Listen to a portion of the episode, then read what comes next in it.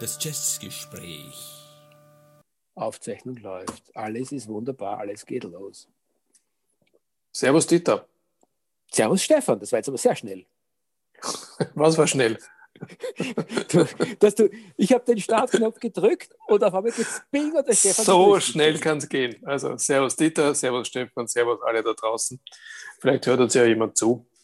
Äh, ich fürchte, wir müssen heute mit einer Schweigeminute beginnen. Du kennst mhm. den traurigen Anlass. Ja, ja. Chick Corea ist gestorben vor kurzem. Er ist 80 Jahre geworden. Also soll man sich nicht beklagen. Er ist einer der, einer der Jazzmusiker, der wirklich alt geworden ist. Gibt ja nicht wahnsinnig viel davon. Ähm, also zumindest aus seiner Generation. Also machen wir Schweigeminute. Ab jetzt.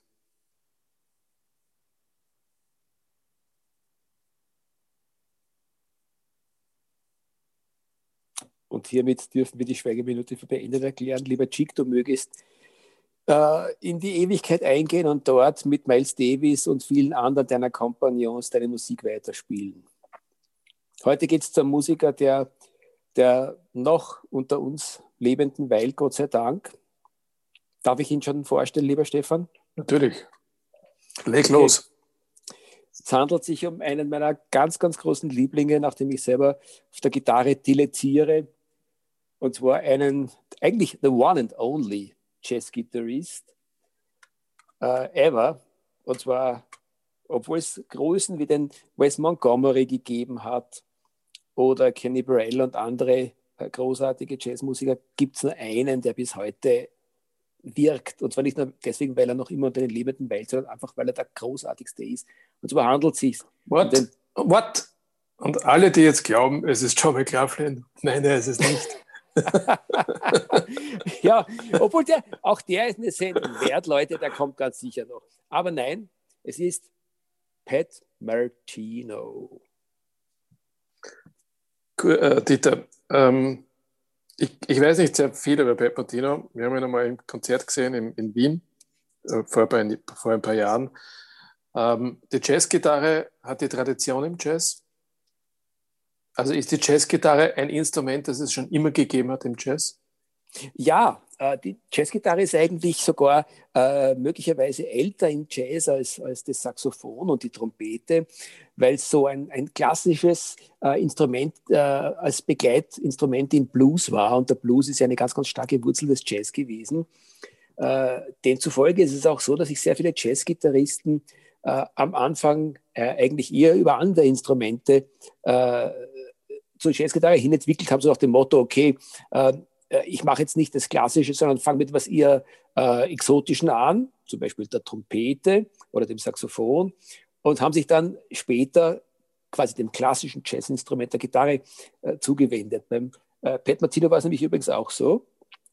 Der, Darf ich dir nochmal, bevor wir zu Pat Martino kommen, ein bisschen zur Historie, weil es mich interessiert.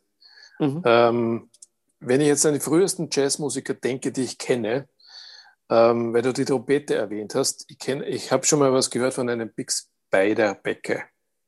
Mhm. Das geht sehr, sehr weit zurück in die Vergangenheit. 20er Jahre, schätze ich mal. Ähm, ein amerikanischer Jazzgitarrist fällt mir nicht ein ähm, aus dieser Zeit, allerdings in Europa schon, Django Reinhardt. Mhm. Das heißt, eigentlich sind beide Instrumente von Anfang an irgendwie im Jazz beheimatet gewesen, oder? Du ja, weil es auch, auch, wie jetzt schon irgendwo implizit erwähnt, so war, dass es ja am Anfang des Jazz eine ganz, ganz äh, fusionsartige Tradition gegeben hat. Da konntest du ja zwischen den klassischen äh, Big Band-Orchestern und den, den Blues-Musikern und den kleinen Blues-Ensembles gar nicht so stark unterscheiden. Das hat sich ja alles dann irgendwo quasi erst äh, ich sage mal, um die 20er Jahre so klar zu einer Stilrichtung entwickelt, die man als Jazz bezeichnet hat. Und äh, demzufolge, und jetzt komme ich auf das zurück, äh, was die Grundentscheidung von Pat Martino war, äh, hat zum Beispiel äh, der Pat Martino eigentlich nur deswegen die Gitarre gewählt, Gottlob, muss man sagen, weil sein Vater gemeint hat, äh, nimm die Gitarre, weil mit der Trompeten ruinierst du nur deine Lippen. Was ich für eine sehr originelle, äh, ein sehr originelles Argument halte. Äh, wobei es, man muss sagen, es stimmt, wenn man sich den Miles Davis anschaut, der Zeit seines Lebens dann mit den Lippen Probleme hat, oder John Coltrane, der auch immer wieder, ich glaube, der hat es mehr, mehr, mit den Zähnen gehabt, die nicht optimal äh, waren und hat dann immer wieder Schwierigkeiten gehabt. Also die, die Bläser, die, die hatten immer wieder Probleme, äh, quasi ihr Gesicht in ihr Instrument reinzustecken. Und das ersparst du dir bei der Gitarre. Und so wurde also Pat Martino ein Gitarrist und ich kann nur sagen, einer, der mich wirklich immer zutiefst berührt hat, von den Anfängen seiner Karriere bis, bis zum heutigen Tag. Meine Assoziation bei dieser Geschichte ist äh, die, äh, dass die Eltern immer den Kindern raten, nicht zur Geige zu greifen, weil das die Ohren der Eltern ruiniert. naja, da fällt, mir, da fällt mir zum Beispiel sofort ein, dass da, wenn das beim Pat Martinez so jemals so gewesen sein sollte, dann kann man nur sagen, er hat die Konsequenzen daraus gezogen, denn dieser warme, sanfte, dunkle Ton, den der Pat Martino Zeit seines, äh, seiner Karriere eigentlich immer hatte, äh, der ist signifikant für ihn gewesen, der war typisch für ihn, äh, der war hoffentlich nicht dem Umstand geschuldet, dass, dass seine Verwandten ihn nicht hören wollten und er deswegen so dumpf und warm spielen musste. Jedenfalls ist das so, dass äh, der, der, der, Sound des Pet Martino ist auch etwas ganz Typisches geworden, dieses warme und weiche. Äh, hingegen die Technik, mit der er gespielt hat, die ist dermaßen sensationell und von einer Attack, wie es so schön heißt, geprägt, und von einer Prägnanz und die Art, wie er seine Töne setzt, das ist bis heute unerreichbar geblieben. Das ist das, was jeden Gitarristen ähm, extrem fasziniert, mich auch. Äh, beim Pet Martino ist es so, dass er mit einer extremen Geschwindigkeit seine Läufe spielt und keine einzige seiner Noten, die der mit seinen Fingern äh, auf den Seiten äh, greift, ist, ist unsauber oder genudelt. Der ist jedes einzelne Tonelement ist zu hören und das ist einfach ein ganz, ganz großer Genuss. Lassen wir mal die Technik beiseite und wenden wir uns dem Sound zu, den du erwähnt hast. Warm äh, und dumpf, glaube ich, hast du gesagt. Mhm. Ähm, unterscheidet er sich dadurch jetzt von anderen Jazzgitarristen? Also wir haben jetzt als Klassiker Wes Montgomery und Kenny Burrell schon erwähnt.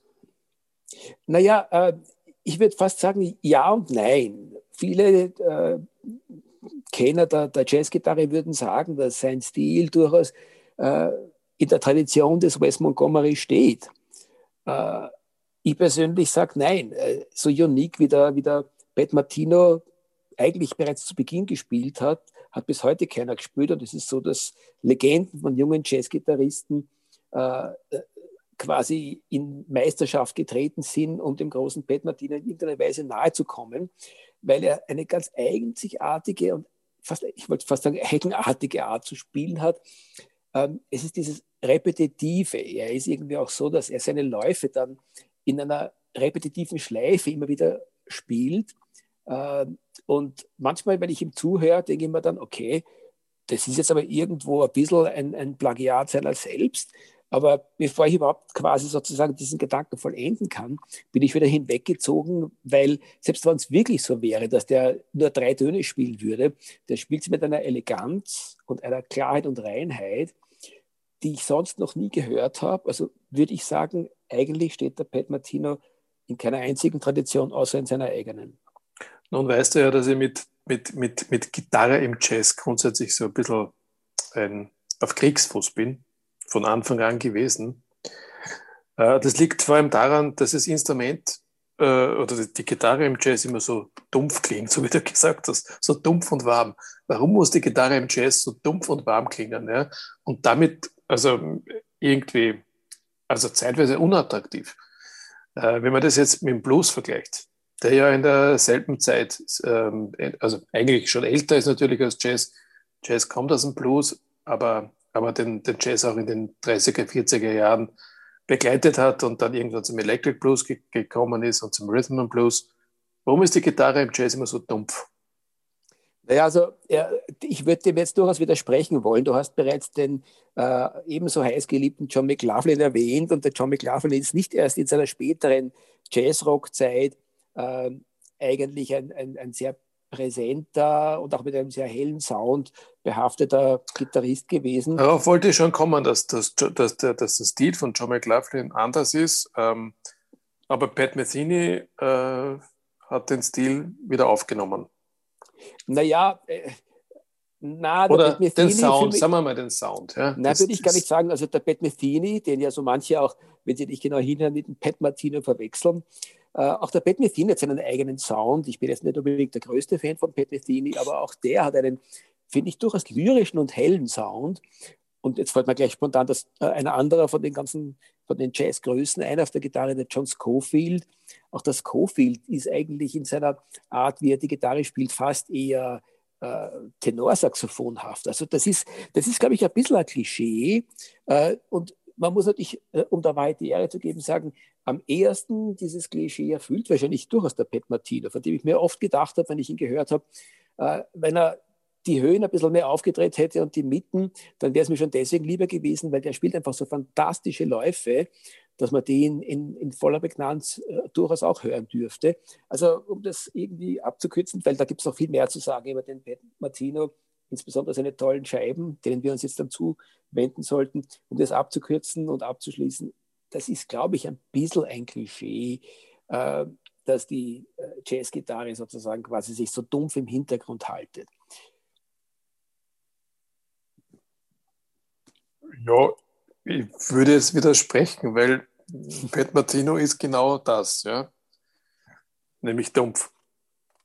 Na gut, und, also bevor, und die Frage ist, warum hat er die Höhen und die Mitten nicht aufgedreht? Aber wir werden es nicht beantworten können. Wir werden es nicht wirklich beantworten können. Und bevor das jetzt sozusagen quasi eine, eine Lesson über, über die Technik der Gitarre und die, und die Sounds der Jazzgitarre wird, äh, ich werde dir insofern beipflichten, dass ich sage, natürlich in seinen, auf seinen lyrischen Scheiben ist es dann manchmal so, dass das Ganze wirklich eine sehr beruhigende, äh, vielleicht sogar meditative Note bekommt.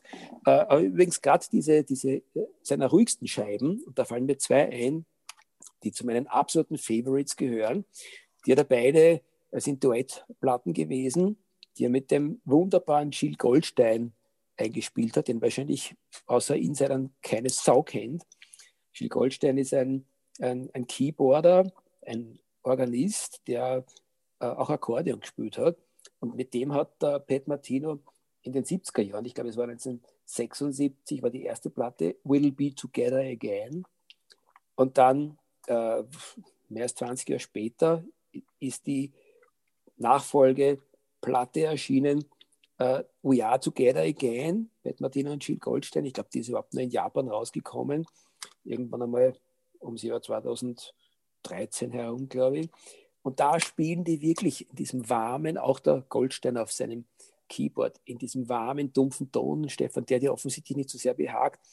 Ich kann dir nur sagen, wenn man sich da meditativ hineinversenkt und sich bewusst auch auf die Technik von diesen beiden Musikern konzentriert, dann wird einem erst bewusst, was auch der Pat Martino äh, gerade in diesen, in diesen vielleicht dezenteren äh, Klängen, die er erzeugt, was der da für Nuancen aus seiner Gitarre herausholt. Also da ist mir das so um einiges lieber als so manches Gitarrengekreische, das wir dann in den 80er und 90er Jahren durchaus auch von, von Jazzrockern gehört haben. Ja, äh, Stichwort Larry Coryell haben wir letztes Mal schon erwähnt beim, beim Mingus. Finde ich fürchterlich. Ja. Aber gut, ich habe heute äh, auch ein Album gehört, äh, um mich ein bisschen auf die Sendung einzustimmen, also auf, den, auf die Aufzeichnung einzustimmen, nämlich Footprints. Kennst du ja? Naja, Anfang der 70er Jahre. Ja. Ähm, die eine oder andere Nummer, da hatte ich aber eine, eine, eine ganz andere Assoziation, nämlich ähm, James Bond alias Sean Connery in den 60er Jahren der am Abend sich äh, im Hotelzimmer den Smoking anzieht, äh, in die Lobby runtergeht und äh, die nächste Eroberung im Freiluftrestaurant trifft. Irgendwo auf den Bahamas oder so.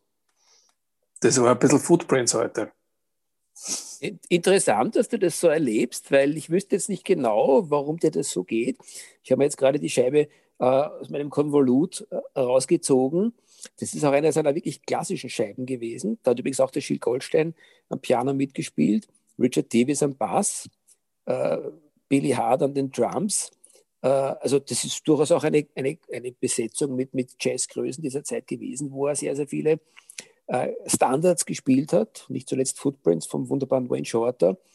Ähm, also ich, ich finde, das ist astreiner Bebop, diese Platte, und sie ist äh, eigentlich höchstes Level, nicht nur vom, vom Pat Martino an der Gitarre, sondern von allen da in dieser Zeit, äh, auf, dieser, auf dieser Scheibe. Äh, also äh, Wobei es ist ja kein Schauend. Ich meine, James Bond Musik kann ja auch was sehr Nettes sein. Nein, überhaupt nicht. Gar nicht. Ja, das mähte ich ja damit. Aber das war meine Assoziation heute. Ja. Na, lustig. Ich meine, äh, also, also, also, nicht alle Nummern, ja, aber, aber im Speziellen eine. Ich frage mich nicht, welches war. Ich habe nicht, mhm. hab nicht mhm. nachgeschaut. Wie geht es dir zum Beispiel, würde mich jetzt interessieren, mit den äh, Sachen, die am Anfang seiner Karriere unter eigenem Namen, er hat ja sehr, sehr viele Sachen früher zum Beispiel mit dem Eric Kloss gemacht, die ich schwerstens empfehlen kann. Da gibt es drei Scheiben.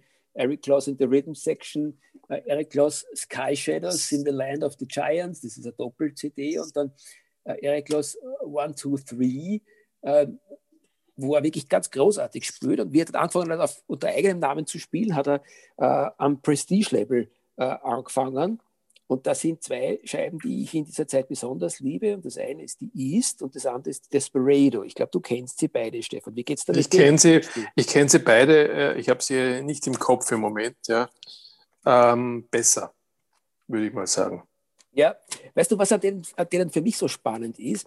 Ähm, gerade diese beiden genannten, eigentlich auch äh, die, da gab es eine dritte noch, genau, das ist die äh, bei China, The Clear Evidence, die ist ein bisschen psychedelischer, ähm, aber die erstgenannten, die East und die Desperado, sind für mich deswegen auch so spannend, weil er da eine ganz, ganz eigenständige Art von Fusion-Musik macht. Er spielt eigentlich thematisch sehr, sehr stark Bebop.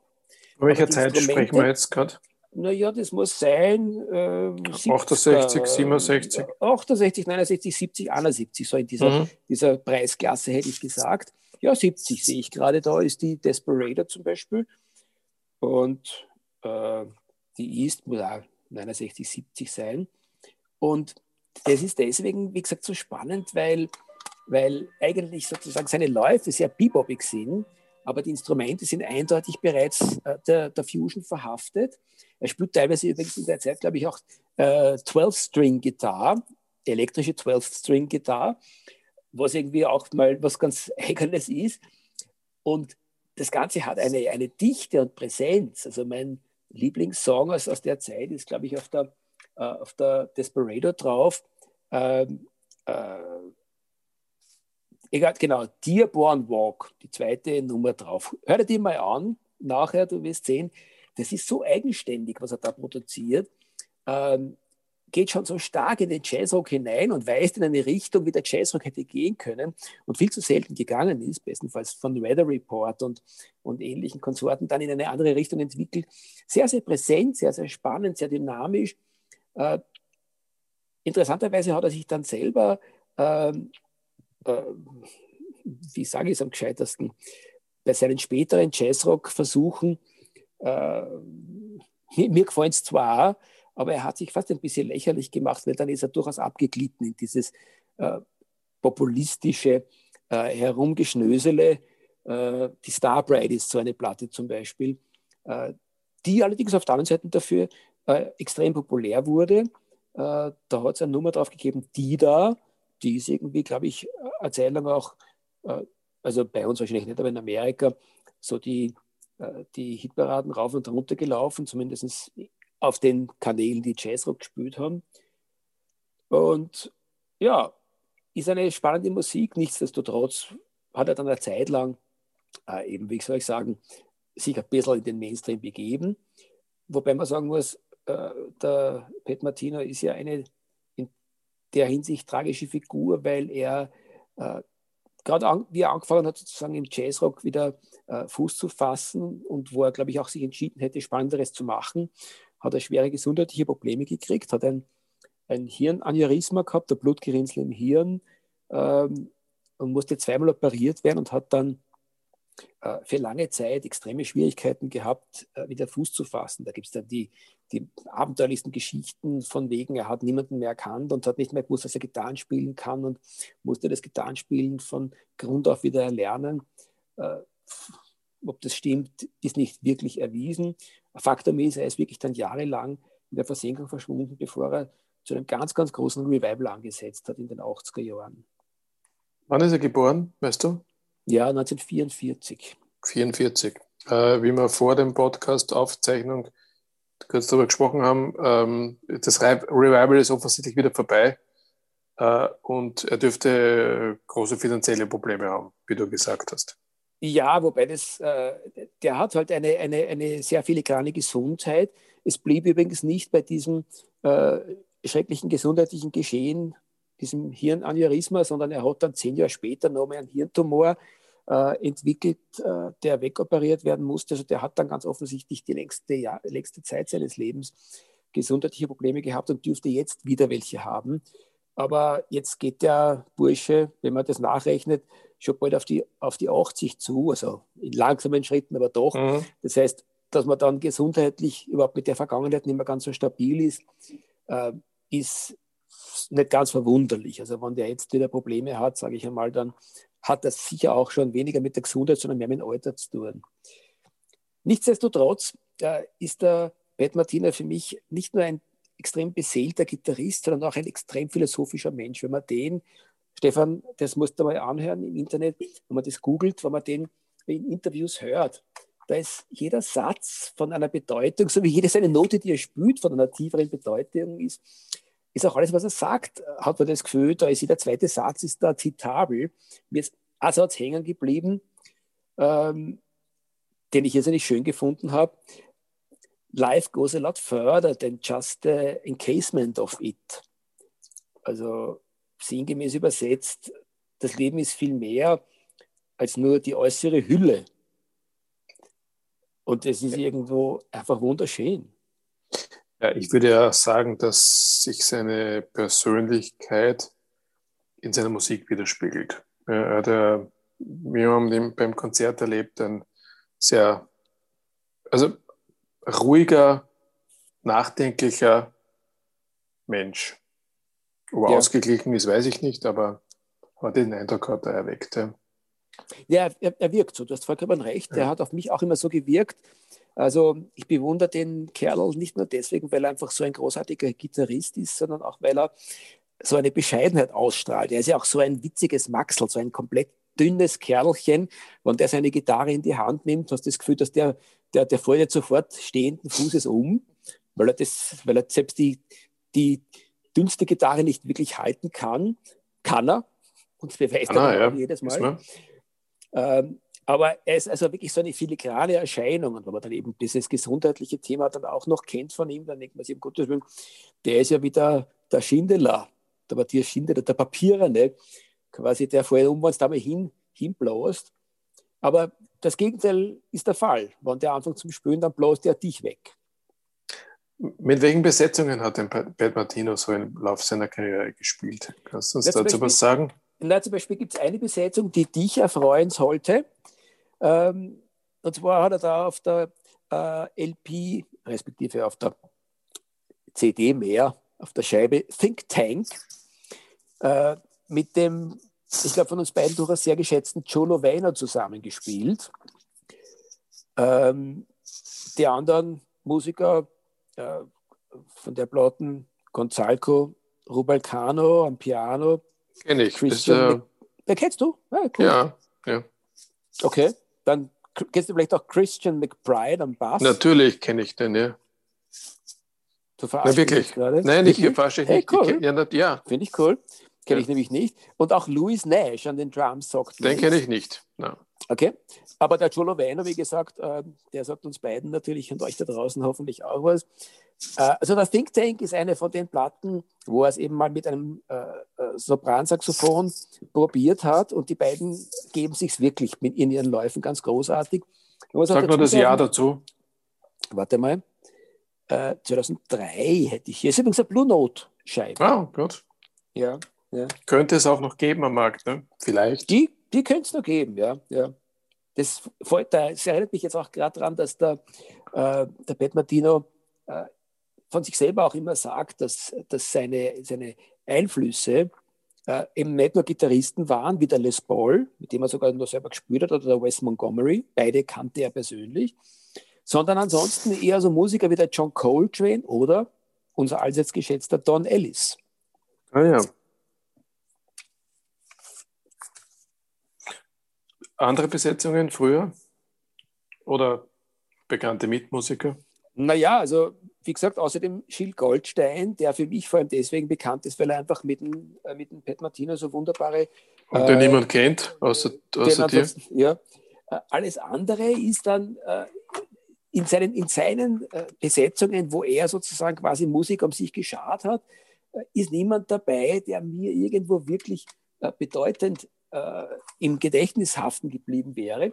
Was es allerdings gibt, ist eine Scheibe, wo er mit, mit äh, berühmten anderen Musikern äh, in unterschiedlichsten Formationen spielt. Und ich versuche gerade herauszufinden, hier ganz verzweifelt, da habe ich sie auch schon, ähm, All Sides Now, auch eine Blue Note Scheibe ähm, aus dem Jahr 1997.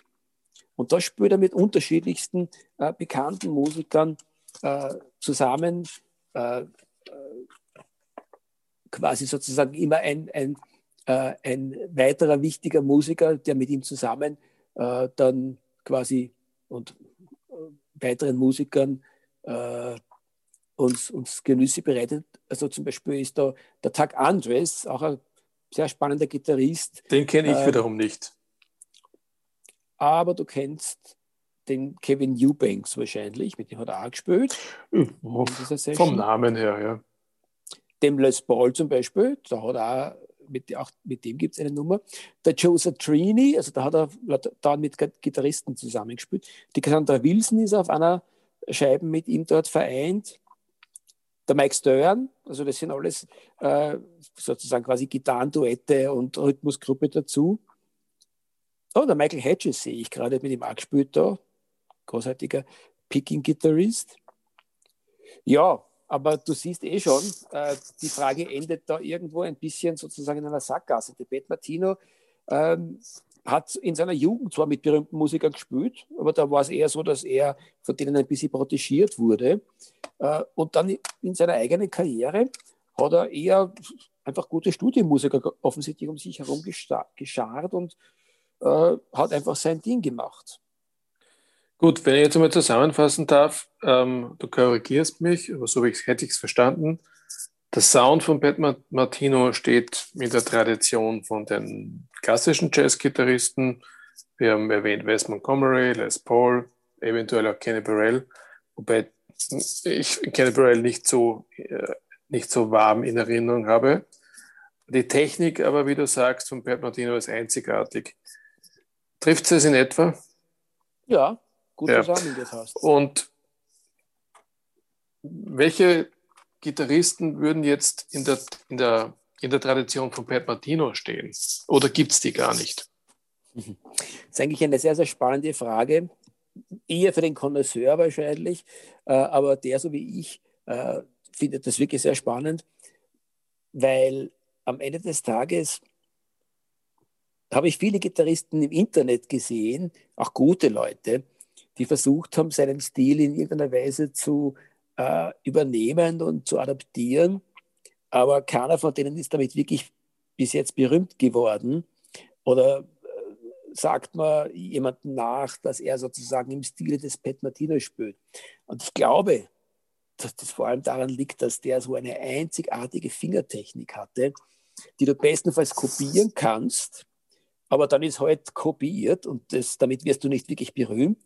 Äh, und in der Tradition eines Pat Martino dann quasi etwas weiterzuentwickeln, das fürchte ich, das geht gar nicht, weil der hat das, was er gemacht hat, zu einer Vollendung gebracht, dass es möglicherweise niemals jemals äh, wieder jemanden geben wird, der in dieser Stilistik, mit dieser Prägnanz und Geschwindigkeit, mit dieser Attack und dieser Reinheit äh, Jazz auf der Gitarre jemals wieder performen könnte. Ja, interessant. Ähm, ich sehe, ich habe heute den größten österreichischen Fan von Bert Martino. gehört. ja, also war es ja schon ziemlich Schmähstart heute, muss man sagen. Ja, es ist auch ein Musiker, den ich jetzt nicht so, bei weitem nicht so gut kenne wie du. Deswegen lasse ich lieber den Kenner reden heute und wir mit dann vielleicht beim nächsten Mal wieder mehr einschalten. Äh, wir haben den John McLaughlin erwähnt äh, und wir werden dem John McLaughlin irgendwann mal eine eigene Sendung widmen, davon bin ich überzeugt. Äh, es ist heute ein Gitarrist noch nicht genannt worden, über den wir wahrscheinlich keine eigene Sendung machen, aber der mir trotzdem am Herzen liegt. Und da würde ich auch gern dich einmal zu Wort bitten, nämlich Ralph Towner. Mhm. Also der Ralph Towner, interessanterweise finde ich gut, dass du das sagst. Äh, der ich Ralph weiß, Towner ja. ist, a, ist, eigentlich ein ähnliches Kaliber wie der, äh, wie der Pat Martino, weil ich mir gerade gedacht habe, beim Pat Martino gibt es nämlich eigentlich keine einzelne Nummer oder einzelne Scheibe, wo du sagst, also das ist irgendwie so quasi genau die Scheibe, die muss man haben und die kennt man ja auch, wenn man im Jazz einigermaßen beheimatet ist. Und das, was für den Pat Martino in diesem Sinne gilt, das gilt für den Ralph Towner genauso. Der Ralph Towner hat einige ganz, ganz großartige Sachen äh, unter eigenem Namen gemacht, auf ECM, vieles davon. Und, Und im Duo mit dem Gary Peacock. Mit Gary Peacock unter anderem. Ich glaube auch, dass er ähm, äh, in diesem wunderbaren Jazzrock-Ensemble äh, mitgespielt hat, das man jetzt gerade nicht einfällt. Oregon. Oregon, Dankeschön. Großartige, äh, großartige Gruppe, jede einzelne Platte aus die 70er, 80er Jahre ist wertvoll und großartig gewesen. Und der Towner ist auch so ein, äh, äh, ein eigentlich ein Seelenverwandter von Pat Martino. Extrem tolle Technik, sehr, sehr eigenständige Art, Gitarre zu spielen, tolle Läufe, sehr, sehr kreativ. Aber wüsstest du sozusagen quasi jetzt irgendwo eine Scheibe, eine Nummer oder irgendeine Melodie, wo du sagst, das ist typisch Ralph Towner? Nein. Na, das nicht, aber äh, ein Album, das ich äh, wirklich nur wärmstens empfehlen kann, äh, Oracle. Das ist ein Duett mit, mit dem Gary Peacock äh, aus dem Jahr 1994, sagt man gerade das Interview, äh, Internet. ähm, ein großartiges Album, erschienen auf ECM. Ist ganz schön. Äh, ich werde jetzt wohl die Zeit nicht 1993. ja. ja. da ich immer gedacht, ich schaue noch nach, weil mir fielen sicher noch ein, zwei andere äh, Scheiben von ihm ein, die absolut unverzichtbar sind. Ähm, der hat wirklich auch sehr, sehr schöne Sachen gemacht. Ja. Ja, ist, ist natürlich um einiges jünger als Pat Martino. Denke ich mal. Ich weiß gar nicht, wann, wann der Ralph Towner geboren ist eigentlich. Aber müsste doch deutlich jünger sein. Ja, ja. Ich meine, da, da äh, fällt mir jetzt auch gleich der Philipp Catherine ein. Ich weiß gar nicht warum. Der ist auch so ein Kandidat. Who's that? Der, naja, Philipp Catherine ist auch äh, einer, der eigentlich im, im klassischen Bebop äh, aufgewachsen ist und dann im Jazzrock sehr, sehr schöne Sachen gemacht hat, die auch nicht nur genudelt waren, sondern sehr anspruchsvolle Musik.